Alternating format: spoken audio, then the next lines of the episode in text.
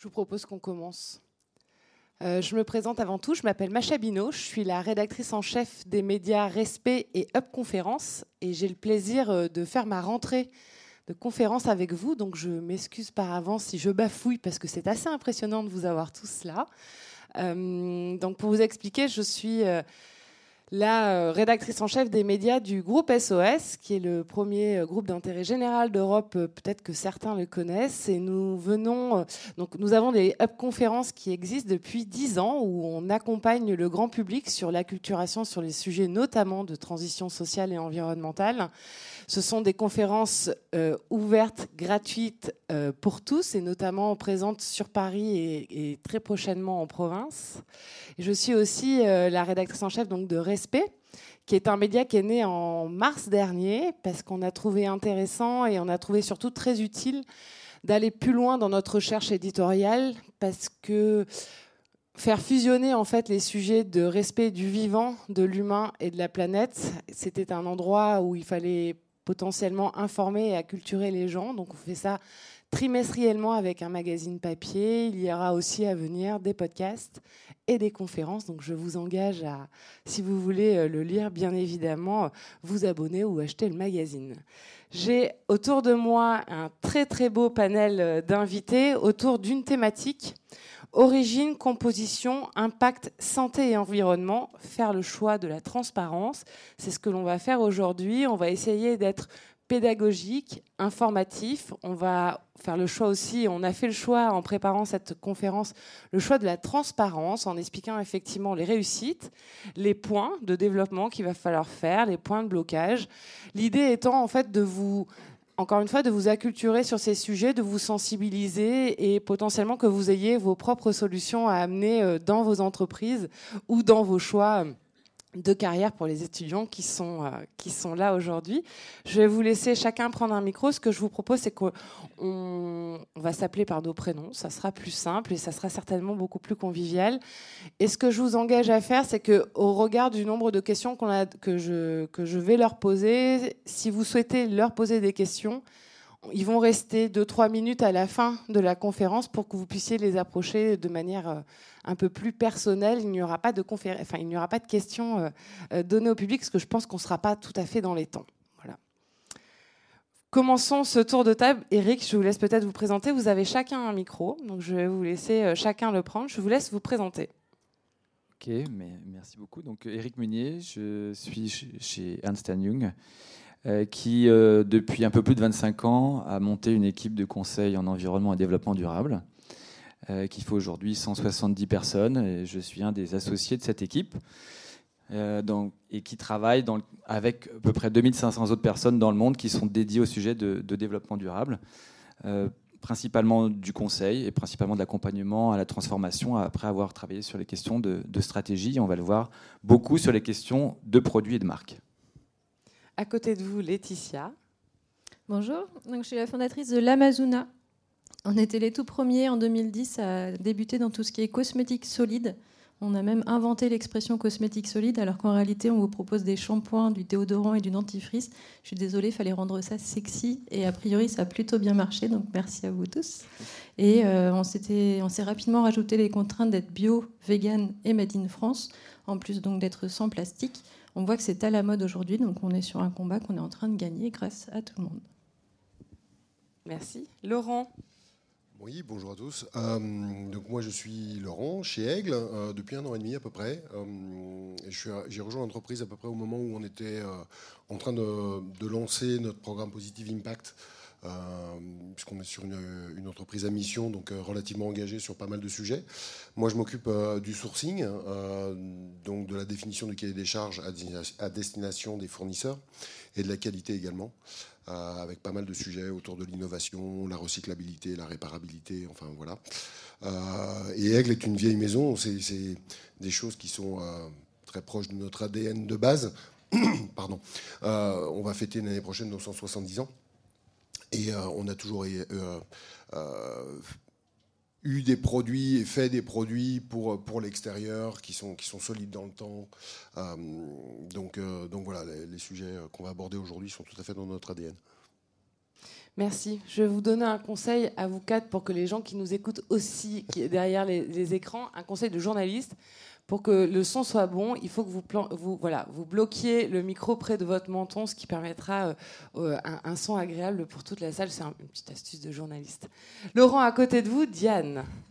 Bonjour à tous et à toutes. Euh, Diane, je travaille pour l'association Surfrider Fondation Europe. Je suis juriste en droit de l'environnement et je suis chargée de tout ce qui est campagne et plaidoyer sur les déchets aquatiques.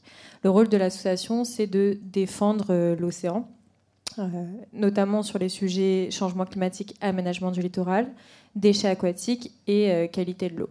Et mon rôle au milieu de tout ça, c'est effectivement de développer des campagnes de sensibilisation à destination du grand public, mais également toute la partie plaidoyer pour impulser un changement euh, du cadre législatif. Et justement, juste pour revenir sur cette question-là des actions de Surfrider, qu'est-ce que vous faites pour le grand public euh, de manière assez régulière? Beaucoup de choses. On est très connu pour nos euh, collègues de déchets sur les plages, autrement dit les initiatives océanes, qui sont non pas des nettoyages de plages, même si euh, l'action d'aller collecter des déchets sur les plages implique nécessairement de nettoyer la plage, mais qui sont en fait des opérations de sciences participatives qui nous permettent de collecter des données sur les déchets, c'est-à-dire de, de, quantifier et de qualifier l'ensemble des déchets qu'on retrouve sur les plages pour nous permettre d'établir un bilan environnemental. Et à partir de ce bilan environnemental qui nous donne un état des lieux de la pollution, c'est-à-dire qu'est-ce qu'on retrouve sur les plages, on va développer nos campagnes. Pourquoi est-ce qu'on retrouve ce type de déchets? D'où ils viennent Comment ils sont arrivés jusqu'ici Et comment est-ce qu'on peut faire pour qu'ils n'arrivent plus sur les plages Donc on a vraiment tout cet aspect de science participative d'une part, et d'autre part de sensibilisation, expliquer la pollution et apporter des solutions. Des solutions euh, clés en main euh, pour les citoyens, mais pas que. Euh, d'où l'objectif est vraiment de sensibiliser sur un sujet, sur une problématique, une pollution, informer et apporter des solutions pour pouvoir répondre à cette problématique. Merci beaucoup. Laurent, je vous propose qu'on commence ensemble. Lors de la préparation de notre échange, vous nous avez euh, rapidement raconté le positionnement de la marque Aigle sur la question de l'éco-responsabilité et l'accélération du sujet depuis 2019, j'aimerais bien en fait que l'on le, qu'on le partage avec la salle et aussi euh, voilà, que vous nous expliquiez en fait quel est le niveau de pivot qui se fait là depuis 2019 et jusqu'à présent en 2022.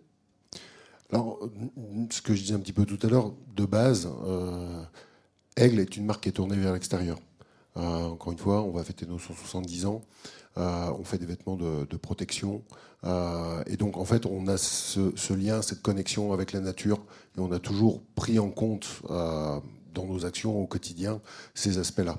Les choses se sont accélérées, puisqu'effectivement, on a commencé à travailler vraiment sur le sujet à partir de 2019, mais en 2020, on est devenu entreprise à mission, ce qui permet de, fixer un cap et une gouvernance forte.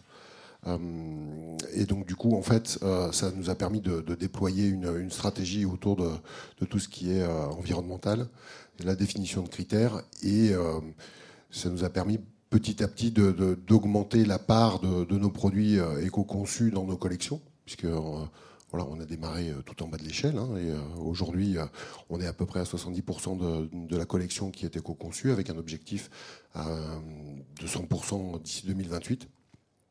Donc il y a eu un, gros engagement euh, et beaucoup de travail de, la part des équipes. On privilégie aussi euh, des matières qui sont plus responsables. Typiquement euh, la botte, qui est un produit iconique chez nous, hein, puisqu'on a notre manufacture voilà, made in France. exactement. Bah, avec bah, du caoutchouc naturel en fait. C'est pas c'est pas du plastique. Euh, donc voilà, pour vous donner un autre exemple, euh, euh, on a démarré, on avait 10% de, de, coton bio au début de, la démarche. Aujourd'hui, il y a un tiers de nos produits qui sont fabriqués avec du coton biologique. Donc voilà, on, progresse pas mal sur ces sujets-là. Quand vous annoncez aux équipes que vous devenez entreprise à mission et que vous souhaitez vous engager encore plus sur l'éco-responsabilité, j'imagine que l'accueil est plutôt interrogatif ou il est plutôt Il est très favorable. C'est un super sujet. Euh, enfin, moi personnellement, je trouve, euh, on, recrute les équipes euh, vraiment sans aucune difficulté. C'est dans l'air du temps. Il y a une conscience qui s'est éveillée, et donc forcément sur ces sujets-là, tout le monde va être acteur et tout le monde a envie de participer. Donc c'est vraiment des super sujets. Hmm. Le citoyen rentre dans l'entreprise et essaie de transformer son entreprise. Il y a quelque chose de cet ordre-là, effectivement. De manière assez concrète, est-ce que vous pourriez nous partager vos constats sur l'offre fournisseur que vous avez, et notamment depuis 2019 Vous augmentez votre part d'habillement euh, et, effectivement de, de produits éco-responsables. Côté fournisseur, comment ça se passe au niveau de cette offre-là? Est-ce que vous sentez quand même quelque chose qui évolue? Ça évolue, ça évolue dans le bon sens. Euh, il y a encore quelques années en arrière, parce que ça fait quelques années que je tourne sur le circuit quand même, euh, on était, euh, on achetait un produit fini, on se posait pas de questions. Aujourd'hui, pour rentrer dans la transparence et la traçabilité, on est en train de remonter des circuits de fabrication dont on savait qu'ils étaient très fragmentés, mais on n'en avait pas forcément conscience. et donc là, on est vraiment sur une démarche sur un temps long en fait, hein, et, sur un processus d'amélioration continue pour étape par étape arriver à remonter les chaînes d'approvisionnement. Euh, ce qui est très intéressant aussi, euh, c'est que quand on fait ce, voyage-là avec les fournisseurs, euh, on rencontre aussi des gens qui ont des convictions et qui nous challenge parfois sur, sur certains dossiers. Donc c'est vraiment très très intéressant. Mm. Et voilà, le fait de partager et de prendre en main ces sujets-là, ça nous permet de, de progresser sur, sur le chemin de la transparence et de la traçabilité. Et justement, je voudrais qu'on revienne là-dessus, euh, sur cette euh, thématique et l'engagement que vous portez au sein de Aigle sur la question de la transparence et de la traçabilité. Je voudrais notamment que vous partagiez le, ce, souci de transparence que vous avez avec votre consommateur, avec ce QR code que vous avez sur euh, les, chacun des vêtements que vous vendez. Je vous laisse peut-être en parler. Tout à fait. C'est un projet qu'on a initié à la fin de l'année dernière. Il y a beaucoup, encore une fois, de, travail à la fois euh, des équipes en interne euh, et euh, du partenaire qui, est Footbridge avec lequel on travaille pour justement monter un modèle de données et monter tout un circuit de traçabilité qui nous permet donc de générer Là, vous verrez en magasin, on a à peu près 40% des produits, donc on n'est pas encore à 100%. C'est encore une fois, on est sur le temps long, mais voilà, on, arrive avec un QR code qui est généré au moment de la production, euh, de faire le lien et de donner l'information de manière tout à fait transparente au consommateur sur l'histoire de son produit, sur le nombre de, kilomètres parcourus, sur euh, les grands éléments de, l'impact environnemental, le bilan carbone, l'eutrophisation des eaux, des, choses comme ça. Et ça, c'est un des soucis que vous avez de communication avec euh, vos consommateurs, justement, ce souci de transparence et d'améliorer continuellement? Alors, encore une fois, ça a eu été un sujet par le passé, aujourd'hui ça ne l'est plus. Euh, on communique de manière vraiment très ouverte, on publie d'ailleurs la liste de nos fournisseurs sur, euh, sur le site internet. En fait, l'intérêt, il est, double, c'est-à-dire que oui, on informe le consommateur, mais on s'informe aussi nous-mêmes. ça nous permet de sortir des, des indicateurs et en, mesurant, en fait, on peut améliorer. Derrière, on a une action qui est beaucoup plus significative dans un objectif euh, d'amélioration, encore une fois, continue, de réduction de nos impacts. Euh, voilà, donc euh, c'est vraiment un, double objectif. Et ce que je retiens, c'est que c'est faisable. C'est-à-dire qu'entre 2019 et 2022, votre capacité d'offrir, de l'offre que vous avez de, de produits éco-responsables, à, on est passé de, on va dire, quasiment zéro, de quasiment zéro. Voilà, à 70%, c'est ça? C'est ça, 70% sur, sur la collection en cours. Euh, alors, ça demande, encore une fois, euh, vraiment un soutien des équipes, un engagement de tous. Euh, mais, mais ça fonctionne, c'est réalisable, clairement. Eric, vous, vous êtes dans le conseil et l'accompagnement des entreprises chez Ernst Young et notamment vous accompagnez vos clients sur trois piliers d'accompagnement. Vous me les avez très bien expliqués. J'aimerais bien qu'on les partage là aujourd'hui ensemble sur la question de la traçabilité, de la durabilité, de la Je ne sais pas si je vais pouvoir me souvenir de, ce, que je vous ai dit. Mais quand je regardais le titre de la conférence, je trouvais que ça couvrait assez bien, en fait, euh, ce qu'on faisait. Euh, donc, je pense que d'abord, euh, quand on veut construire la transparence, il faut de la traçabilité. Donc, pour la traçabilité, il faut déjà savoir ce qu'il y a dans ces produits, ce qui n'est pas toujours le cas. et, mais souvent, on se retrouve, j'imagine, Aigle comme d'autres, avec un nombre incalculable de, références. Et puis quand on commence à regarder ce qu'il y a dans une référence, on voit qu'il y a euh, plein de composants. Et puis ces composants, ils ont plein de fournisseurs. Enfin bref, c'est une montagne. Donc la première étape, c'est le côté impact santé environnement pour moi, c'est de regarder d'abord où potentiellement il y a des, sujets, des sujets environnementaux, des sujets humains, etc. Et aussi des leviers pour euh, avoir une action positive. Et c'est de se concentrer d'abord là-dessus. Mais ça, ça demande déjà de faire un travail de cartographie, parce qu'on ne va pas pouvoir tout faire en même temps. Et comme euh, vous l'avez expliqué, euh, voilà, c'est une, démarche progressive. Et je pense que mettre en place la traçabilité, c'est probablement 5, voire peut-être dans certains cas 10 ans pour y arriver. Donc, donc cette première étape, elle est, elle est pour moi essentielle.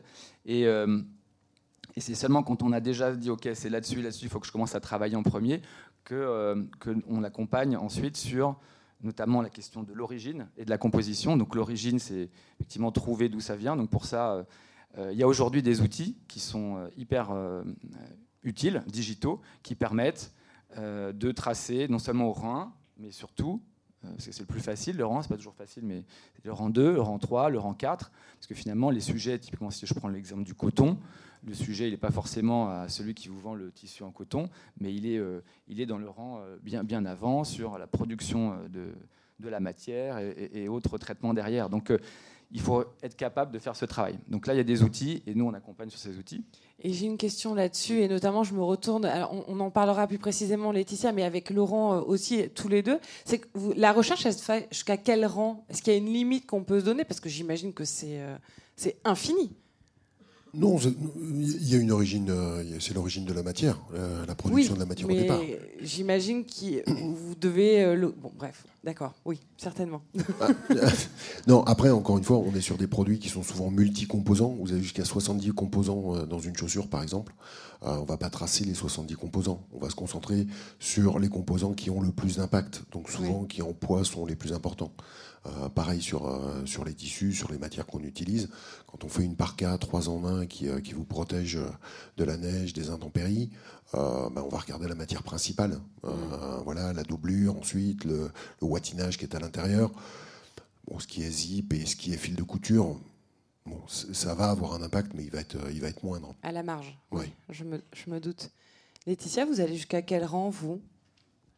Euh, je me pose la question pendant que tu nous la poses. En fait, on a plein de matières premières qui sont des plantes directement, des argiles, donc la traçabilité est ultra simple. Et après, on a quelques ingrédients transformés. Euh, celui qui serait le plus mystérieux sont les parfums, puisque les parfumeurs ne veulent pas nous donner la formulation du parfum. Par contre, ils savent nous certifier qu'ils sont bio, vegan, etc. Mais ce sont des secrets de parfumeurs. J'imagine que là-dessus, il y a quand même des liens de confiance qui vous permettent de, effectivement d'utiliser ce genre de produit en, en, bénéficiant de la responsabilité du, parfumeur. Oui, tout à fait. Ça se fait via le label bio, mm. qui eux ont accès à toutes ces informations.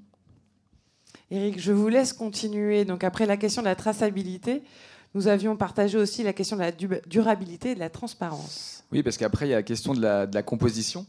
Euh, et donc euh, il faut être capable de. Nous, nous ce qu'on a appris à faire, c'est euh, essayer de définir ce que c'est qu'un produit durable, un produit cosmétique durable, un produit, un vêtement durable, mais selon les critères de l'entreprise, puisque d'un secteur à l'autre, c'est différent, et d'une entreprise à l'autre, ça peut être différent.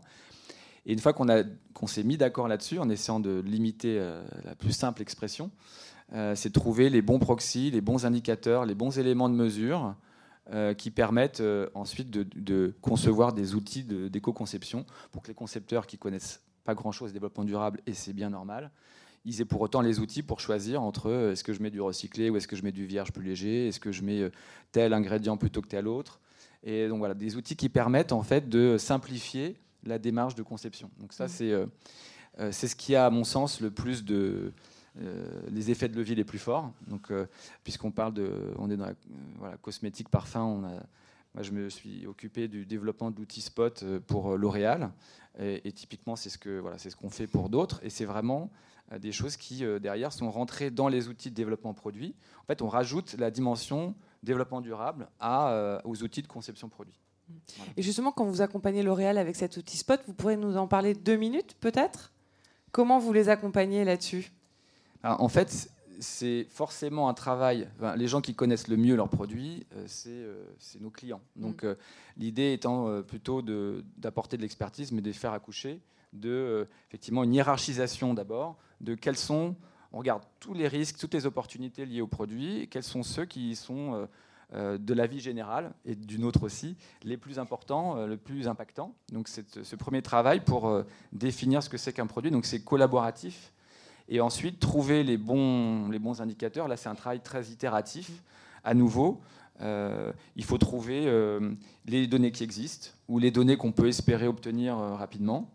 Euh, donc il faut, voilà, il faut euh, éventuellement regarder dans la base fournisseur à quelle euh, information on a accès. Typiquement, bah, on a souvent le, la ville d'émission de, la facture du fournisseur, mais on n'a pas forcément la ville dans laquelle a été produit le produit qui a été livré, sachant qu'il peut être éventuellement livré de trois endroits différents. donc si on n'a pas ça, c'est compliqué euh, de faire un vrai travail sérieux. Donc voilà, c'est typiquement ce genre de choses qui nécessitent du temps, euh, qui nécessitent de parler à beaucoup de gens, et donc d'où le côté collaboratif et, itératif. Laurent, tout à l'heure, dans son intervention, parlait de la question de l'importance que, vous avez eue, vous, chez Aigle, de la transparence. Et c'est donc, je pense, autour de cette table, euh, vraiment l'ADN commun, en fait, d'une des solutions pour vous, le regard justement et ce, pilier-là de la transparence, il y a un happy end, c'est qu'il y a quelque chose de vertueux aussi dans les modèles économiques quand euh, on fait preuve de transparence. Est-ce que vous pourriez nous partager un peu peut-être votre regard là-dessus? Euh, J'ai pas, excusez-moi, j'ai en quoi oui. la transparence, euh, est-ce que c'est important et que ça devient un outil indispensable dans la confiance notamment que peut avoir le consommateur avec la marque? Et en quoi est-ce que c'est vertueux? Et dans les, tous les... Comment vous dire Dans toutes les, les, expériences que vous avez pu avoir, en fait, en quoi vous avez vu que la, boucle était vertueuse économiquement pour la marque? Alors, je pense que, enfin, du point de vue l'analyse du, consommateur, de son comportement, je ne suis pas le bon expert pour en parler. Ce qui est sûr quand même, c'est que euh, euh, la, transparence permet de construire ou de reconstruire la confiance. Aujourd'hui, euh, voilà, les, discours euh, du marketing 1.0 où effectivement on présente quelque chose de parfait et on dit croyez-moi, je pense que ça, ça, ne fonctionne plus auprès du consommateur et donc il faut arriver à construire une, une confiance qui, va, qui passe par plus de transparence. Et la transparence, c'est aussi expliquer, expliquer tout ce qu'on fait de bien et expliquer tout ce qu'on ne fait pas encore super bien. Mm. Euh, donc ça, c'est... Euh, Mais j'imagine qu'il y a une crainte. Moi, je suis entrepreneur. Effectivement, je suis même dans un moment de transition. Je ne suis pas parfait. Qu'est-ce que vous répondez à un entrepreneur qui dit Mais en fait, je ne peux pas tout dire parce que si j'annonce ça, nécessairement, c'est comme si je me mettais une balle dans le pied. Comment est-ce qu'on rassure en fait l'entrepreneur sur cet enjeu de transparence? Euh, Je pense que ce serait intéressant de poser la question notamment à Aigle ou à d'autres marques qui se sont lancées comme ça dans dans l'affichage d'une performance. Moi, j'ai beaucoup travaillé sur l'affichage environnemental euh, des produits. Effectivement, euh, afficher un D ou un E sur son produit, c'est compliqué. donc, il faut faire des tests pour éventuellement rassurer et voir s'il y a plus d'avantages à gagner de la confiance que d'inconvénients à éventuellement détourner le client d'une vente. Mmh. Mais ce qui est sûr, c'est que c'est vertueux aussi pour l'entreprise parce qu'aucun chef de produit n'a envie de vendre un produit avec un E dessus avec, euh, sur une échelle de, A à F, hein, je comprends. Et donc, c'est vertueux en sens où ça, euh, ça, met en mouvement. Mm. Euh, et si on a les outils pour pouvoir effectivement comprendre comment s'améliorer, c'est quand même important. Si on a ça, à ce moment-là, on est dans une boucle vertueuse. Et en général, le consommateur s'y retrouve, mais ce serait intéressant d'avoir d'autres feedbacks. Ben, on a fait une étude qu'on a présentée euh, un peu plus tôt, euh, Laurence Leguet qui a présenté cette étude. On a regardé des données euh, sorties de caisse depuis 5 ans et on a regardé quels sont les produits, la performance des produits et des marques qui avaient un claim durable, enfin différents claims durables. Et on montre que dans l'habillement, dans la, pardon, dans l'hygiène beauté et dans l'alimentation, les produits qui ont des claims durables surperforment par rapport à leur segment de marché gros signal en fait. Mais là, on est sur de la transparence positive, c'est-à-dire on est sur des claims où on dit, euh, on dit des choses positives. On n'est pas forcément en train de dire qu'on n'a pas fait ceci ou cela. À côté de vous, Eric, vous avez Laetitia qui a fondé l'Amazona. Alors j'ai besoin que vous me rappeliez la date de fondation de la marque. 1er avril, c'était pas une blague, 2010. 2010. Et vous, vous, le, vous, le, vous, la, vous fondez la marque immédiatement avec cet engagement, ce souci de traçabilité, de transparence, de composition. Est-ce que vous pourriez nous expliquer en fait d'où ça vient? Est-ce que peut-être par votre parcours, peut-être par, euh, euh, je ne sais pas, les gens qui vous entourent euh, et les équipes que vous avez immédiatement? Qu'est-ce qui fait qu'à un moment vous démarrez tout de suite sur, avec ce, ces critères-là de composition? Alors ça s'est fait à travers l'entreprise en elle-même. Euh, en 2010, en fait, j'ai une idée, c'est de remplacer les cotons démaquillants par une lingette en microfibre. Euh, je pars en week-end avec des amis, avec dans mon sac une petite serviette d'une marque bien connue. Je sors de la douche le lendemain d'une soirée euh, bien amusante et je m'étais pas démaquillée. Et en me passant la serviette sur le visage, je vois que cette serviette en microfibre m'enlève tout mon mascara. Ça m'arrache tous les cils en même temps. Donc il y a quelque chose, mais à travailler. Et du coup, c'est cette idée-là qui est le point de départ de l'Amazona. Sauf que les premiers coffrets de lingettes que j'ai mis sur le marché, en fait, vous aviez un joli coffret en bois, 10 lingettes, un petit filet de lavage, mais ces 10 lingettes, je les mettais dans un sachet en plastique. Et j'ai acheté 10 sachets en plastique, 100, et un jour j'ai 1000 sachets en plastique sur mon bureau. Ça prend pas de place, hein, c'est un petit paquet, mais je réalise que quelqu'un est en train de fabriquer du plastique quelque part dans le monde à cause de mon idée écologique. Donc c'est là que j'ai supprimé le plastique et que je me suis, enfin que j'ai capté l'impact qu'on avait en tant qu'entrepreneur qui est décuplé sur chaque décision qu'on va prendre. Et du coup, la raison d'être de l'Amazona, justement, aussi bien sur le produit, mais aussi sur tout ce qui fait l'écosystème l'Amazona, c'est vraiment la transparence et être irréprochable d'un point de vue éco-responsable. Alors, irréprochable, c'est ça le drame, c'est quand vous mettez le doigt dans ces questions, vous vous rendez compte de l'immensité il y a un grand oui de Laurent et de, Diane à côté. oui, alors je me suis un peu emballée dans l'intro. J'ai dit qu'on était en train de gagner un pari, mais on est partenaire de Surfrider depuis le début. Et je pense que les ramassages sur les plages n'ont pas beaucoup baissé en volume. Donc il y a encore beaucoup de boulot. Donc la question, c'est comment est-ce que vous faites en fait pour être ah touché l'irréprochable de l'éco-responsabilité? Donc sur les produits, on se pose énormément de questions. Maintenant, vous avez l'historique. Et euh, donc les premiers salariés sont arrivés au bout de 5 ans. De 2010 à 2015, j'étais toute seule. Je n'avais pas encore les moyens de me verser un salaire. Donc c'est arrivé en 2015. Et au moment où j'avais 12-13 salariés, on était basé à Paris et à Montreuil, euh, je me suis rendu compte que la poubelle de la cuisine débordait de déchets. Alors autant celle des bureaux, de la logistique, on arrivait très bien à la gérer, mais celle de la cuisine se, se remplissait du kebab et du McDo qui était juste à côté. Et donc est née l'idée à ce moment-là de créer un jardin en permaculture pour alimenter un restaurant d'entreprise, pour alimenter l'équipe, pour avoir un cercle le plus vertueux possible. En plus, financièrement, ça marche. Aujourd'hui, on met 5 euros dans des tickets resto pour chacun. Ça permet de financer le potager et le restaurant. Donc, allons tester, allons voir si, si c'est viable. Et il y a 4 ans, on a déménagé dans la Drôme. On était 14 dans l'équipe, on est 11 à avoir déménagé tous ensemble. Et on inaugure l'écolieu qu'on a construit dans deux semaines. Comment est-ce qu'on accompagne une équipe comme ça pour aller jusqu'à faire déménager 11 personnes, donc j'imagine avec famille, etc. etc. Comment est-ce qu'on accompagne ça et comment est-ce qu'on inspire des équipes? Enfin, Je pense que c'est la, même chose et les mêmes questions que vous, que vous posez aussi, Laurent, euh, là-dessus, parce que j'ose imaginer que vous n'avez peut-être pas eu que des amis dans cette histoire euh, sur les 11. Enfin, c'est un, changement total. C'est-à-dire que ça, dépasse la vie de l'entreprise. Là, on est au-delà de la vie de l'entreprise. Alors, ce qui, est, ce qui est très rigolo, c'est que quand vous dites ça en Dromois, il vous dit que, mais évidemment, quitter Paris pour la Drôme. C'était pas si simple que ça. Euh, non, le, le, fait est que les premiers salariés étaient des personnes plus, plus engagées que spécialistes dans leur domaine et donc très proche du projet et très à même de vouloir vivre quelque chose qui allait plus loin. Le responsable logistique avait un diplôme en géologie, par exemple. Alors ça, depuis, l'entreprise a bien grandi, on est monté jusqu'à 70 salariés, donc on est sur des postes beaucoup plus spécifiques, mais on continue à avoir du monde qui déménage d'un peu partout pour rejoindre les équipes. C'est magnifique. Et donc l'écolieu, vous l'ouvrez très prochainement? Oui, alors on y a emménagé bah, le 1er avril dernier, puisqu'il fallait faire l'inventaire. Vous connaissez ça, la fin du bilan. Donc on a déménagé en même temps qu'on a fait notre, euh, inventaire. Enfin bref. Et donc du coup, ça fait quelques mois qu'on est dans les locaux. Euh, on a pu tester du coup cet été un été extrêmement chaud, euh, sachant qu'on n'a pas de clim dans les bureaux, alors qu'on est dans le sud. Et ça fait partie des multiples choix écologiques qu'on a fait sur ce bâtiment. La bonne nouvelle, c'est que ça fonctionne. Euh, et donc on se retrouve sur un bâtiment qui va consommer très peu d'énergie. On a des panneaux solaires qui doivent arriver, qui doivent même nous permettre de rebasculer de l'énergie sur le réseau.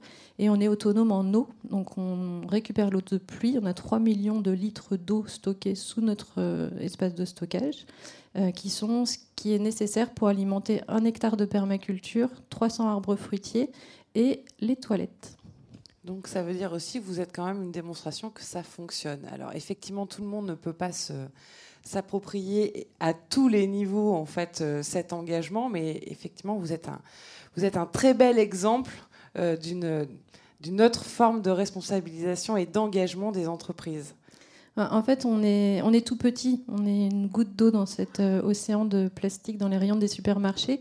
Mais on sait qu'on a donné l'envie à L'Oréal de sortir des produits solides, puisqu'ils ont vu qu'on commençait à faire beaucoup de bruit.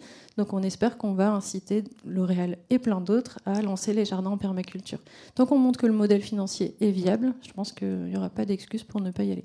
Est-ce qu'il faut nécessairement des pionniers, des marques euh, pionnières pour venir un peu, euh, euh, je ne sais pas, décoloniser les imaginaires sur ça peut sentir bon, ça peut être beau, et en même temps ça peut être éco-responsable? Oui, puis je crois qu'il faut qu'on arrive à le prouver sans avoir les cheveux gras. Enfin, vous voyez tous les clichés. non, mais c'est vrai. effectivement, il y a quand même beaucoup d'imaginaires à décoloniser sur ces sujets. C'est pour ça l'angle financier pour moi est vraiment le meilleur pour faire changer euh, mm. les choses. Vous aviez imaginé, inspiré par votre marque, peut-être d'autres euh, d'autres acteurs du marché? Alors déjà réussir à me verser un salaire au bout de 5 ans, c'était... C'est pas faux. Quand on est entrepreneur, effectivement, ça peut être complexe. Euh, pour revenir, Laurent, sur, euh, sur la marque Aigle, bon, la marque existe, comme vous le disiez, depuis plus de 170 ans, donc effectivement, euh, l'amélioration. Presque 170 ans, l'année prochaine. Presque, pardon. je, vous vieillis alors que c'est pas l'idée. Euh. J'imagine que transformer une entreprise qui a presque 170 ans, c'est pas chose aisée, ça doit pas être facile tous les jours. Parlez-nous un peu, et vous, vous l'avez abordé dans votre présentation, de la manière dont vous vous challengez pour justement continuellement vous améliorer. Complètement. Alors c'est sûr que c'est c'est pas facile tous les jours, mais euh, mais on y croit déjà. Euh, donc ça c'est euh, quelque chose de très positif. D'autant plus, je me permets de, de le préciser pour les, les, gens qui sont dans la salle, c'est que vous ne l'avez pas précisé parce que vous êtes beaucoup trop modeste, mais Aigle est présent à l'international. Oui, on fait plus de 50% de notre chiffre à l'international. Donc effectivement, la transformation, elle doit se faire. Euh, elle n'est pas facile. Et d'ailleurs, il y a des niveaux de maturité qui sont très différents selon les marchés. C'est-à-dire que nous, aujourd'hui, on est très présent en Asie et euh, il y a un vrai travail d'accompagnement, encore une fois, qui est fait par les équipes pour sensibiliser les marchés asiatiques qui sont aujourd'hui moins sensibles, euh, ou en tout cas qui ne sont pas au même niveau, mais comme ils vont très très vite, ils, peuvent nous rattraper, voire nous dépasser très, très rapidement sur ce, sur ce sujet-là. J'en parlais très rapidement c'est avant tout un sujet de gouvernance. Euh, et ça vient du haut. Et, c'est vrai que euh, notre CEO, Sandrine Conseiller, quand elle est arrivée, elle a décidé de nous basculer en société à mission. Euh, et ça, c'est le pivot en 2019. Exactement. Elle arrive, elle fait pivoter en fait la raison d'être de l'entreprise. Oui. Et... et, la, et, la, raison d'être, et, et, la, raison d'être, c'est de permettre à chacun de vivre des expériences et de ne pas laisser d'autres empreintes que celles de nos pas. Euh, c'est joliment dit. On a donc un comité de mission qui, euh, qui valide et qui nous challenge d'ailleurs euh, des objectifs. on est audité par un organisme tiers indépendant sur nos avancements, sur nos résultats, sur la fiabilité des, chiffres qu'on montre et qu'on donne d'ailleurs dans notre rapport DPEF. DPEF pour Déclaration extra-financière. De performance extra-financière. Euh, donc, voilà, ça, nous permet vraiment euh, d'évoluer, mais c'est vrai que on en parlait un petit peu tout à l'heure, ça demande aussi euh, beaucoup d'énergie, un gros engagement, c'est toujours plus facile quand on y croit. mais sur certains sujets, de temps en temps, c'est un petit peu compliqué parce que ça, demande aussi des ressources et bah, toutes les ressources sont pas forcément, c'est pas open bar. Donc c'est vrai que quand on est une, entreprise de taille intermédiaire, on peut pas non plus se permettre d'avoir des équipes à rallonge. Donc il faut travailler de manière agile et intelligente. Par souci de transparence dans cette conférence, je voudrais qu'on parle aussi des limites euh, de l'éco-responsabilité euh, notamment, et on, s'en était parlé euh, juste avant en préparant cette conférence, il y a une limite entre comment est-ce que vous arbitrez l'éco-responsabilité, mais aussi tout le côté technique que vous apportez à votre produit, et donc tout, ce que vous vous engagez à, donner en fait comme expérience à votre consommateur. Comment ça se passe? Comment vous arbitrez Et notamment, je pense qu'il y a une question peut-être de durabilité. Complètement. Bah, la durabilité, c'est quand vous regardez les, bottes dans la, rue, euh, les bottes aigle, vous risquez d'en croiser quelques-unes quand même. Euh, et vous verrez qu'en fait, il y a plein de logos différents. On est sur des produits euh, durables, donc ils sont vraiment conçus comme ça du départ. C'est très attendu par les marchés, par le, par le consommateur en fait. donc ça, c'est pas quelque chose qu'on peut remettre en cause. heureusement, aujourd'hui, il y a plein d'innovations techniques, technologiques qui arrivent à sortir sur le marché et qui nous permettent euh, sans dégrader la qualité de nos produits, euh, de, euh, de mieux travailler, de travailler de manière plus responsable sans dégrader les, performances. Et puis, encore une fois, comme on est sur, sur une idée de durabilité, on essaie aussi de, de fermer la boucle. et donc de travailler aussi en circularité avec notamment notre, notre site de deuxième main Second Souffle. Et donc si aujourd'hui un consommateur ne souhaite plus conserver son produit aigle, il peut, nous le revendre, on va lui racheter on va le remettre en, état et on va pouvoir le reproposer ensuite derrière à, d'autres consommateurs à des tarifs préférentiels. Donc ça permet aussi de gagner en accessibilité, euh, voilà, rendre nos produits accessibles. Laetitia aussi, vous, vous avez, j'imagine, des points bloquants et des limites dans le, dans le, dans le milieu cosmétique. Comment est-ce que évolue l'offre, notamment sur ces sujets-là? Oui, alors quand on a sorti les dentifrices et les déodorants solides, on était vraiment les seuls sur le marché à proposer ça. Euh, en France et en Europe et même peut-être plus loin. Les shampoings solides, où on avait déjà la marque Lush qui est assez connue. Mais c'est vrai que sur ces produits, on était les tout premiers. Donc on a littéralement essuyé les plâtres, je pense aux argiles notamment qui étaient durs à travailler. Et donc on a proposé des produits avec les moyens du bord. Donc on a plein de personnes qui ont testé ces produits. Ça demandait un effort. Donc on a peur de les avoir un peu perdus, ces personnes-là, qui étaient très engagées. Le Covid est passé par là, on a eu un peu la flemme, tout ça. Donc oui, revenez. Mais euh, ce qui est super par contre, c'est que la concurrence s'est développée à une vitesse folle. Nous-mêmes, on a bien grandi. Et donc les fournisseurs d'ingrédients se sont euh, bah, tous focalisés sur nous sortir des nouveaux ingrédients pour la cosmétique solide. Et donc typiquement, il y a trois ans, on proposait un après-shampoing solide qui vous cartonnait les cheveux si vous le rinciez pas pendant 12 secondes et demie, qui était quand même très complexe à utiliser. Et depuis, un fournisseur d'ingrédients a sorti bah, ce qu'il fallait pour avoir le même effet que sur la version liquide. Donc on a un gros gros travail de reconquête de nos premiers, des premiers aficionados du solide pour leur montrer que bah, ça y est, on a maintenant les mêmes qualités que sur le liquide euh, aujourd'hui. Justement, comment est-ce qu'on accompagne cette communication? Parce que ce que vous avez proposé avec les produits solides, les cosmétiques solides, c'est un changement d'usage en fait pour le consommateur qui est complètement euh, c'est très nouveau. Comment est-ce qu'on accompagne quand on est une marque à ce changement d'usage? Alors c'est énormément de pédagogie. Nous, on est, très réseaux sociaux hein, depuis le début. Donc le thème de la transparence, c'est vous aviez des photos de mon salon hein, au démarrage. C'est dans notre, euh, c'est une évidence. La question ne se pose même pas. Mais donc ça permettait d'expliquer, bah tiens, regardez, moi quand je pars en randonnée, voilà comment je fais mon sac à dos. Et euh, on a fait aussi énormément d'ateliers dans la boutique qu'on avait à Paris dans le 10e. On avait des ateliers gratuits toutes les semaines pour apprendre à coudre ses sacs à vrac, apprendre à, se shampouiner. Ça paraît vraiment euh, classique aujourd'hui, mais euh, je vous assure que c'est pas si vieux cette, euh, mode-là. à côté de vous, vous avez Diane. Alors, on vous a pas entendu depuis tout à l'heure. je voudrais qu'on parle un peu, donc effectivement, des combats et notamment que de manière assez pédagogique, vous nous parliez ben, d'un des sujets qui est l'impact santé-environnement vous êtes un peu une spécialiste là-dedans, donc je, vous laisse peut-être en parler pour comprendre et qu'on un temps de hauteur. Là, on, a fait, on était dans le faire, et juste pour avoir une vision assez complète sur notre thématique. Ouais. Euh, effectivement, donc je le disais tout à l'heure, le rôle de l'association, plutôt sa, vision, a commencé sur le terrain. Euh, ça a été créé par des surfeurs, donc ça commence par des gens qui sont dans l'eau toute l'année et qui sont confrontés à des problèmes de pollution et euh, qui ont donc mené des programmes de recherche et d'expertise pour analyser l'eau, analyser les déchets, euh, comprendre euh, cette pollution pour mieux comprendre aussi comment lutter contre. Et dans cette analyse de, la pollution, pour prendre l'exemple du plastique, puisque c'est un peu le sujet d'actualité, euh, je disais tout à l'heure, on fait un état des lieux euh, des déchets qu'on retrouve le plus, et 9 déchets sur 10 sont du plastique. 90% des déchets que l'on collecte sont du plastique, avec en top 1 les mégots, ensuite tout ce qui est microparticules de plastique qu'on va retrouver euh, et qui ne sont pas forcément identifiables en tant que tels, les emballages alimentaires, les sacs plastiques, les bouteilles en plastique, les bouchons de bouteilles, euh, les produits d'hygiène qu'on retrouve aussi.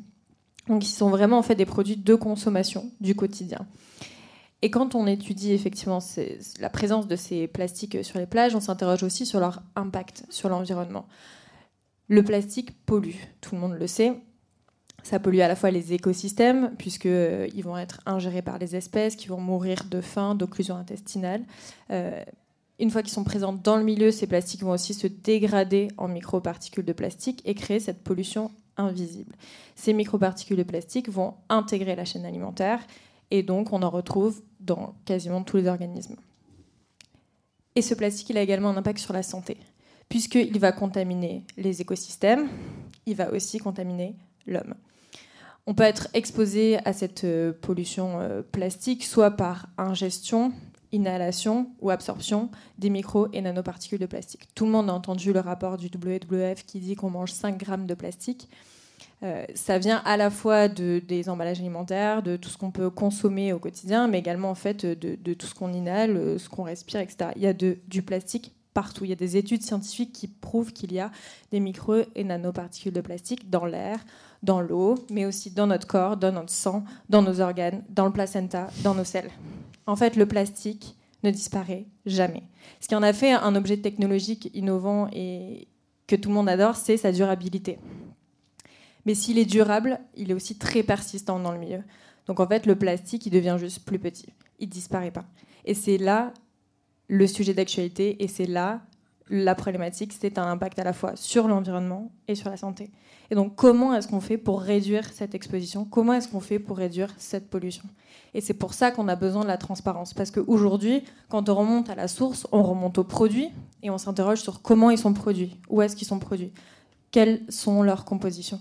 Et ça marche autant avec les emballages alimentaires et tout ce qui va être matériaux en contact alimentaire, mais également avec les cosmétiques et tous les microplastiques et microparticules de plastique qu'on met directement dans les produits et qui vont disparaître quand on va prendre notre douche, par exemple, mais qui vont partir en fait dans l'eau et qui vont pas pouvoir être filtrés. On ne peut pas nettoyer l'océan des microparticules de plastique. On ne peut pas aller avec notre épuisette et séparer le microplancton et les microplastiques. C'est impossible. Donc la solution, c'est d'arrêter de mettre du plastique dans l'océan et donc de traiter toutes les sources de production et de pollution du plastique. D'où le fait de transformer bah, tous ces modèles, tous ces enjeux qu'on a aujourd'hui, de transformer nos produits, de réfléchir à un changement de mode de production, de consommation. Et comment est-ce qu'on fait ce changement? Bah, C'est le rôle euh, effectivement des marques, mais notre rôle à nous en tant qu'ONG, c'est d'informer sur ces problèmes de pollution et d'informer sur les solutions et de créer en fait des consommateurs éclairés. On ne peut pas faire le choix d'un produit éco-responsable si on ne sait pas si un produit pollue ou pas et si on ne sait pas ce que ça veut dire être éco-responsable. Mm. D'où le fait d'avoir de la transparence et de l'information. De l'information que vous pouvez trouver auprès de beaucoup d'ONG sur euh, ces problématiques, par exemple sur nos campagnes de sensibilisation, qui vont vous dire que voilà, euh, le plastique, ça pollue et qu'il y a une façon très simple, euh, par exemple, d'arrêter les bouteilles en plastique, c'est de prendre sa gourde et de la remplir ça oblige à un changement mm. de comportement. Donc de prendre sa gourde avec soi le matin, donc ça change son sac à main, euh, mais également d'apporter une solution. On ne peut pas remplir sa gourde s'il n'y a pas de fontaine d'eau. Et si on n'arrête pas de mettre de l'eau chaude euh, dans les toilettes. Mm. On ne peut pas remplir sa gourde si au restaurant, quand on nous demande, enfin, quand on demande de remplir sa gourde, on nous le refuse. Donc il faut avoir aussi les moyens d'apporter ce changement. Et pour avoir ces moyens-là, il y a aussi la partie euh, levier euh, donc législatif et impulser ce changement euh, au plus haut point.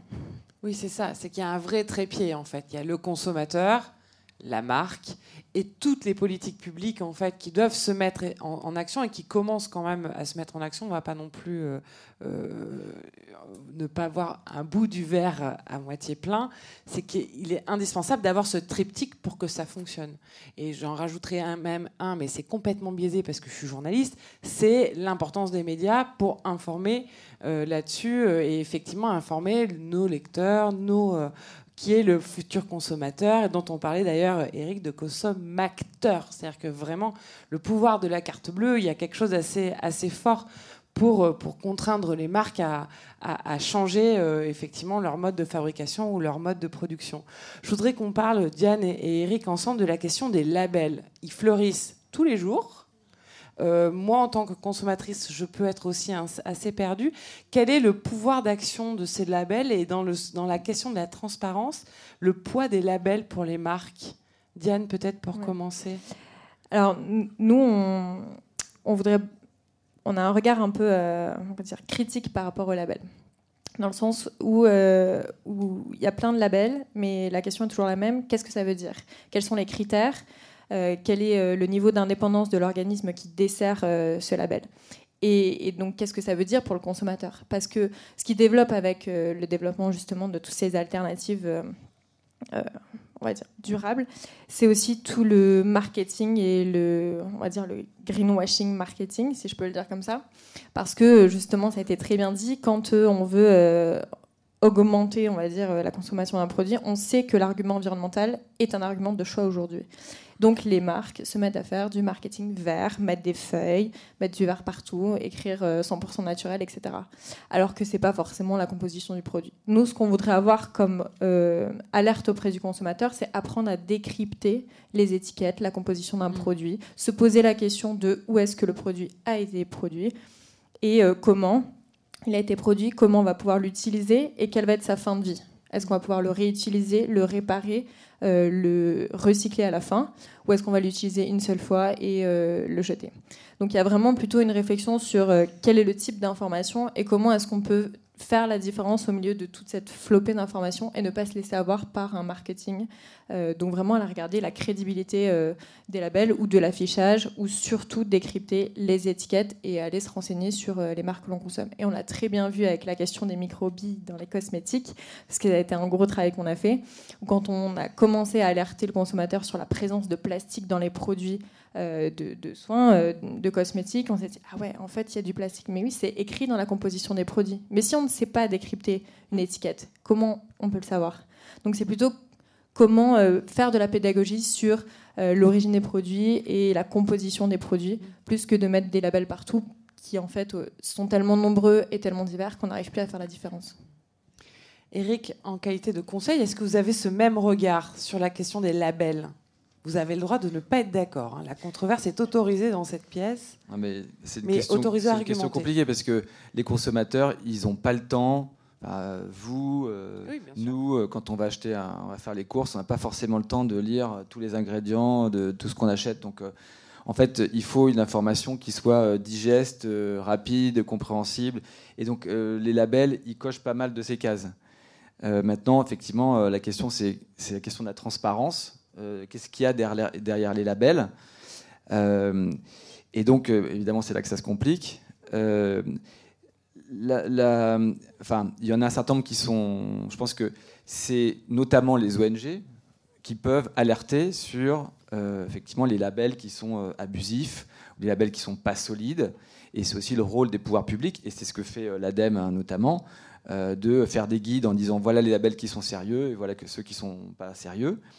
Et puis, euh, bah l'affichage, on connaît tous maintenant, on a le Nutri-Score. Euh, se prépare à peu près la même chose avec un éco-score. Et donc tout ça, c'est une méthodologie qui a été euh, définie par des groupes d'experts validés par le pouvoir public, avec donc un standard, tout le monde applique le même standard et tout le monde arrive à des notes comparables. C'est probablement une solution qui est plébiscitée par les consommateurs, parce que finalement, tout le monde sait A, B, C, D, E. Euh, si c'est A, on sait que c'est bien.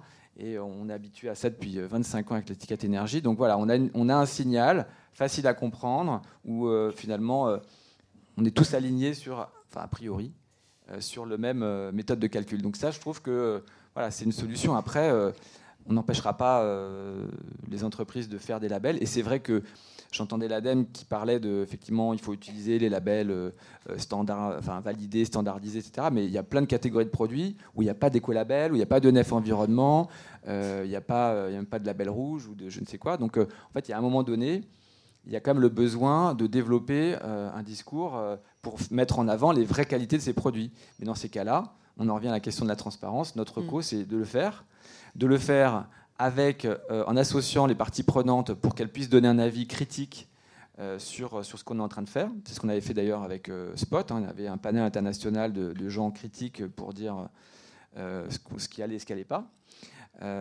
et ça, ça vient, en, ça vient en plus du regard de, de tiers. Mais voilà, si on a une transparence sur qu'est-ce qu'il y a derrière, je pense qu'on c'est une manière de répondre à la question, mais on reste perdu dans les centaines et centaines de labels, j'en conviens. C'est une brique en plus. Je voudrais qu'on parle, euh, Laetitia, euh, vous, du pas de côté que vous êtes capable de faire encore sur ce sujet-là, parce que vous, euh.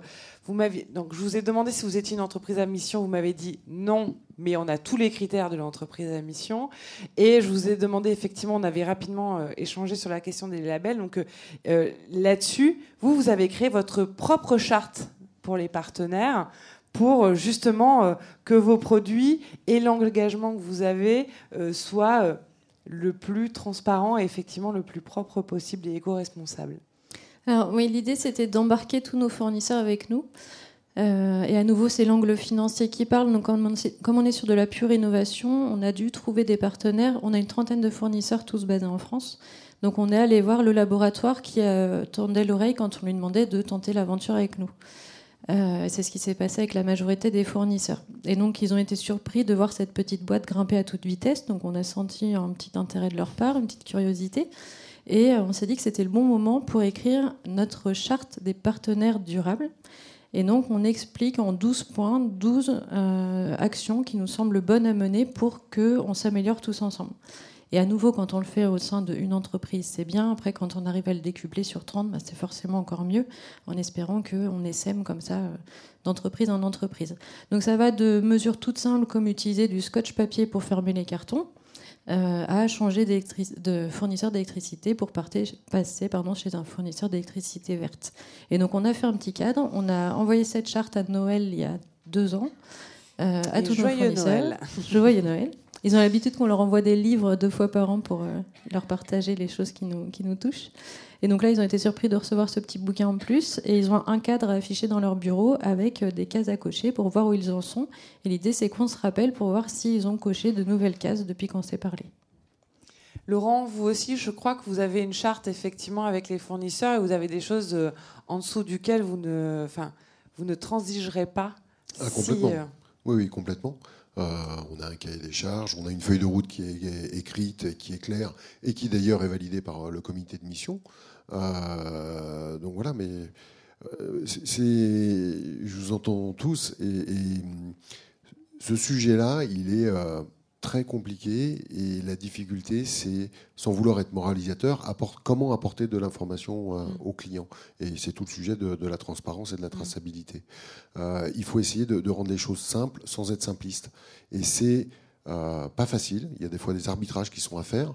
moi, je, on participe avec, avec l'équipe sur justement le projet d'affichage environnemental dans des groupes de travail. on, me demande, on me demande de valider 150 paramètres pour un produit, euh, pour savoir quel est le mix énergétique euh, du fournisseur de rang 4 euh, qui va fabriquer les lacets sur une paire de chaussures. c'est beaucoup de ressources, c'est beaucoup de, beaucoup de moyens. donc il est important aussi que effectivement on soit accompagné, qu'on fasse partie de groupes de travail, que la réglementation évolue pour fixer des référentiels qui nous permettent en fait de, savoir parce que il y, a, vraiment tellement de manières de, voir les choses. Avec un prisme un petit peu différent, en fait, on, va vraiment avoir des résultats qui vont être, euh, qui vont être significativement différents. En mm. fait. Et c'est assez intéressant, Eric, j'aimerais bien que vous réagissiez par rapport à ça. On a deux euh, typologies d'entreprises, donc effectivement, qui, ont des, qui ont pivoté ou qui, dès l'origine, ont, ont, voulu démarrer là-dessus on en parlait pendant qu'on préparait euh, cette conférence sur le travail d'introspection qui doit être fait en fait par l'entrepreneur ou dans sa transformation ou bien dans la création. Comment est-ce que vous conseillez, vous accompagnez là-dessus? Parce que c'est une véritable remise en question parfois euh, d'un modèle économique avec les prises de risques qui vont avec. Comment est-ce que vous accompagnez cette introspection là Je pense qu'elle est obligatoire. Euh, elle est, obligatoire, mais effectivement, tout dépend aussi à quel moment est-ce qu'on on, moi, je commence à travailler avec des, avec des entreprises. Et typiquement, euh, euh, certaines entreprises sont, on va dire, des, des pure players du développement durable. Euh, d'autres ont enclenché les choses et d'autres se posent encore des questions. Donc, il faut déjà comprendre le niveau de, niveau de maturité. Mm-hmm. mais ce qui est sûr, c'est que, enfin, moi, mon expérience, c'est soit des, il faut que les dirigeants à un moment donné euh, aient compris ce qu'ils, ce qu'ils ont à faire. Donc soit parce qu'il y a une logique économique euh, évidente, ce qui peut arriver, soit ils ont rencontré un gourou et les gourous sont hyper utiles. Et il y en a euh, à Pro-Durable. Et en fait, des gourous, ça va être des gens qui vont être une capacité de les convaincre et de, de, voilà, de créer un changement.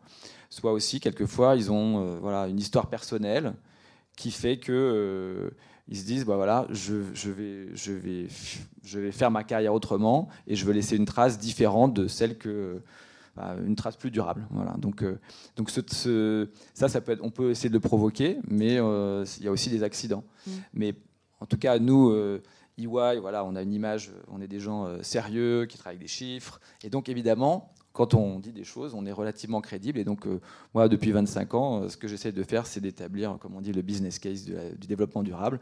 Donc, démontrer quels sont les bénéfices économiques, mais aussi euh, sociaux, puisqu'évidemment, aujourd'hui, l'attractivité, la motivation, la rétention, sans parler de l'accidentologie et d'autres aspects, et la santé mentale des salariés, c'est des éléments qui comptent aujourd'hui plus que jamais.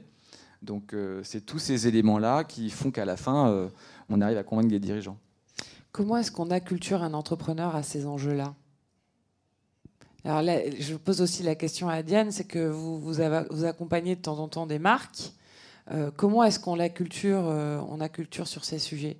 Je vous donne un exemple. Demain, j'anime une conférence avec le directeur général de euh, Davidson Consulting, qui lui a fait partie. effectivement, il a eu un switch parce qu'il a rencontré Madame Masson-Delmotte. Euh, et effectivement, il me disait de manière assez transparente, l'environnement n'était pas un sujet pour moi. Et il a fait cette rencontre-là, qui l'a inspiré, l'a fait switcher, a complètement changé son modèle, c'est assez dingue. Et donc vraiment, comment est-ce qu'on vous vous les accompagnez, vous accompagnez un certain nombre d'entrepreneurs dans cette acculturation sur les sujets? J'imagine qu'il faut déjà que les équipes soient hyper au fait des choses, mais est-ce que vous avez peut-être des partages à faire là-dessus? Diane? Euh, Nous, on travaille avec les entreprises de différentes manières. Alors effectivement, le premier échelon, on va dire, c'est la sensibilisation. Nos campagnes s'adressent à tous, et dans tous et toutes, euh, il y a des gens qui travaillent dans des entreprises. Euh, après, on a tout un volet sensibilisation des employés, évidemment, qui peut parfois impulser un changement interne, puisque nous, on l'a vu aussi. Et on a euh, toute une partie euh, critical friend, donc en gros accompagnement sur la stratégie euh, plutôt environnementale des entreprises qui viennent nous voir pour un changement ou pour un conseil ou un avis, on va plutôt dire un avis parce qu'on n'est vraiment pas une agence de conseil, mais un avis sur leur stratégie, est-ce qu'ils vont dans le bon sens ou pas. Et là, l'avantage qu'on a, c'est que nous, on répond en toute euh, honnêteté et indépendance sur euh, bah, c'est la bonne trajectoire, c'est pas la bonne, vous pourriez aller plus loin, etc. Et après, on a tout un volet effectivement public où ça peut nous arriver aussi de dénoncer des mauvaises pratiques ou de dénoncer un ralentissement ou, euh, ou une non-conformité. Par exemple, sur la loi anti-gaspillage et économie circulaire qui prévoyait l'interdiction de certains produits plastiques on est allé un an après la mise en œuvre de la loi euh, dans les magasins pour se rendre compte est-ce que les produits qui ont été interdits sont toujours commercialisés ou pas? Et on se rend compte que oui, pour la plupart. Et donc, on essayait d'échanger pour savoir pourquoi. Alors, euh, certaines marques nous ont répondu que c'était des questions d'écoulement des stocks. Alors, bon, au bout d'un an, euh, c'est plus une excuse. Euh, pour d'autres, c'était euh, une mauvaise information. Là aussi, vu que les entreprises sont dans les cercles de concertation pour la prise en compte des, lois euh, et donnent un avis sur les politiques publiques, pour nous, c'est pas non plus un avis. Pour les plus petites boîtes, peut-être, mais pour les grands groupes, non. Euh, et pour euh, beaucoup, c'était simplement, bah, on continue, tant qu'on ne contrôle pas, on ne contrôle pas. Donc là aussi, on a fait une campagne pour dénoncer ça. Et effectivement, quand on, a cette partie plus publique de mise en face de, des responsabilités, on peut aussi avoir une réaction. Donc on a vraiment tout ce panel-là. Et évidemment, on peut travailler de façon plus opérationnelle ou en mécénat avec des marques qui, pour nous, vont dans le bon sens parce que c'est aussi intéressant de montrer que les solutions elles existent, qu'elles sont déjà développées et donc en fait le changement qu'on appelle de nos voeux, il est, il est là, il, est en train d'exister, il est faisable et que tout le monde euh, doit s'y conformer quoi. Eric, euh, pour faire court, euh, vous avez une minute. il y a, le temps. Il y a la carotte, il y a le bâton et puis il y a l'émotion. Donc la carotte, c'est si vous faites ça, vous allez pouvoir vous différencier. Euh, vous allez pouvoir être, euh, avoir des, produits plus performants, des, des clients plus contents, enfin voilà. Le bâton, c'est si vous ne le faites pas, euh, vous êtes rattrapé par la police, soit par des coups, soit par la réglementation. Et puis l'émotion, c'est un peu ce qu'on disait tout à l'heure, c'est c'est Masson Delmotte ou c'est d'autres personnes. C'est voilà, si c'est si c'est plus motivant en fait, hein, on est tous d'accord, c'est plus motivant de faire quelque chose qui a du sens et de se dire de laisser une trace positive et d'avoir un impact positif que l'inverse. Et donc euh, ça, euh, il y a tout, euh, tout est possible. Il faut trouver, il faut appuyer sur le bon bouton. Voilà. Je voudrais finir par un dernier tour de table et ça sera ma dernière question à tous. Euh, partager peut-être une actualité ou une veille pour aller plus loin sur le sujet qui nous a intéressés là, pour que chacun reparte avec quelque chose de cette conférence. Diane, si on démarre avec vous. Alors nous, le sujet d'actualité, c'est les emballages alimentaires. Puisqu'il va y avoir la révision de la directive européenne sur les emballages alimentaires, où on demande des objectifs de réduction de tout ce qui est emballage plastique et notamment des objectifs de réemploi. Donc on a un positionnement européen là-dessus. Et j'ajoute vis-à-vis du sujet euh, qu'on demande aussi euh, plus de transparence sur la composition donc, des matériaux en contact alimentaire et l'interdiction de tous les matériaux en contact alimentaire qui seraient potentiellement dangereux pour la santé humaine, qu'on applique réellement le principe de précaution. Donc le positionnement qu'on a euh, au niveau européen est disponible sur notre site. Et après, si vous voulez soutenir ou suivre la campagne, voilà, suivez nos réseaux sociaux. Merci. Laurent euh, bah, je vous invite à venir euh, dans nos magasins et tester nos QR codes. Bah oui. Non, mais euh, On va les vérifier. Hein. Exactement, euh, mais en toute transparence. Donc il euh, n'y a aucun problème. Vous avez l'air suffisamment serein pour que j'y aille. J'ai un principe de base, c'est on dit ce qu'on fait, on fait ce qu'on dit. On écrit la stratégie et ensuite derrière on la déploie. et c'est fait de manière maîtrisée avec, avec tout le sérieux des équipes, l'implication des fournisseurs. On a parlé d'écosystème aussi. Ça c'est important en fait. Ils sont clairement partie prenante, mais les parties prenantes c'est aussi les consommateurs hein, qui nous renvoient dans, dans l'image si on est sur la bonne piste ou s'il y a des choses encore à améliorer. Il y en a certainement euh, tout un tas. Laetitia alors, je vous invite aussi à passer dans la Drôme, si c'est pas pour déménager, au moins pour venir visiter l'écolieu. On fait plein de visites gratuites, des visites commentées pour vous expliquer tous les déboires qu'on a pu connaître sur le chantier en pratiquant des, des nouvelles techniques et euh, vous montrer que ça marche. Et on vous invite aussi au marché de Noël et au marché de la cosmétique bio au mois d'octobre. Suivez-nous sur LinkedIn. Merci beaucoup. Eric, pour finir. Alors, pour rebondir sur le, projet de Laetitia, euh, on a fait pour le WWF un rapport qui s'appelle Le plastique n'emballe plus. Et on démontre que euh, les plus gros leviers pour réduire l'impact environnemental via le panier de la ménagère, pour dire les choses simplement, c'est le changement d'usage. Donc c'est arrêter de boire de, de l'eau en bouteille, de boire de l'eau du robinet. Et c'est aussi d'arrêter d'acheter du savon liquide et de repasser au savon solide ça résout un certain nombre de questions. Donc je voulais passer ce message-là. Et donc euh, sur le rapport, il y a, euh, il y a d'autres choses intéressantes. Il est assez intéressant, donc publié avec le WWF. Et euh, simplement l'actualité, j'en ai parlé tout à l'heure, mais l'étude qu'on fait pour démontrer à l'ensemble des gens qui ont des doutes sur le fait que les produits durables se vendent mieux. Donc on a sorti une étude, on présentait aujourd'hui les premiers résultats sur hygiène beauté, et dans 2-3 semaines, on va présenter les résultats sur l'alimentation et les boissons. Donc ça permettra de couper la chic à tous ceux qui disent qu'il y a l'intention d'achat durable et à l'achat qui ne l'est pas. Merci beaucoup. Merci à vous quatre d'avoir participé à cette conférence. Merci à vous euh, d'y avoir contribué aussi. Merci. À bientôt.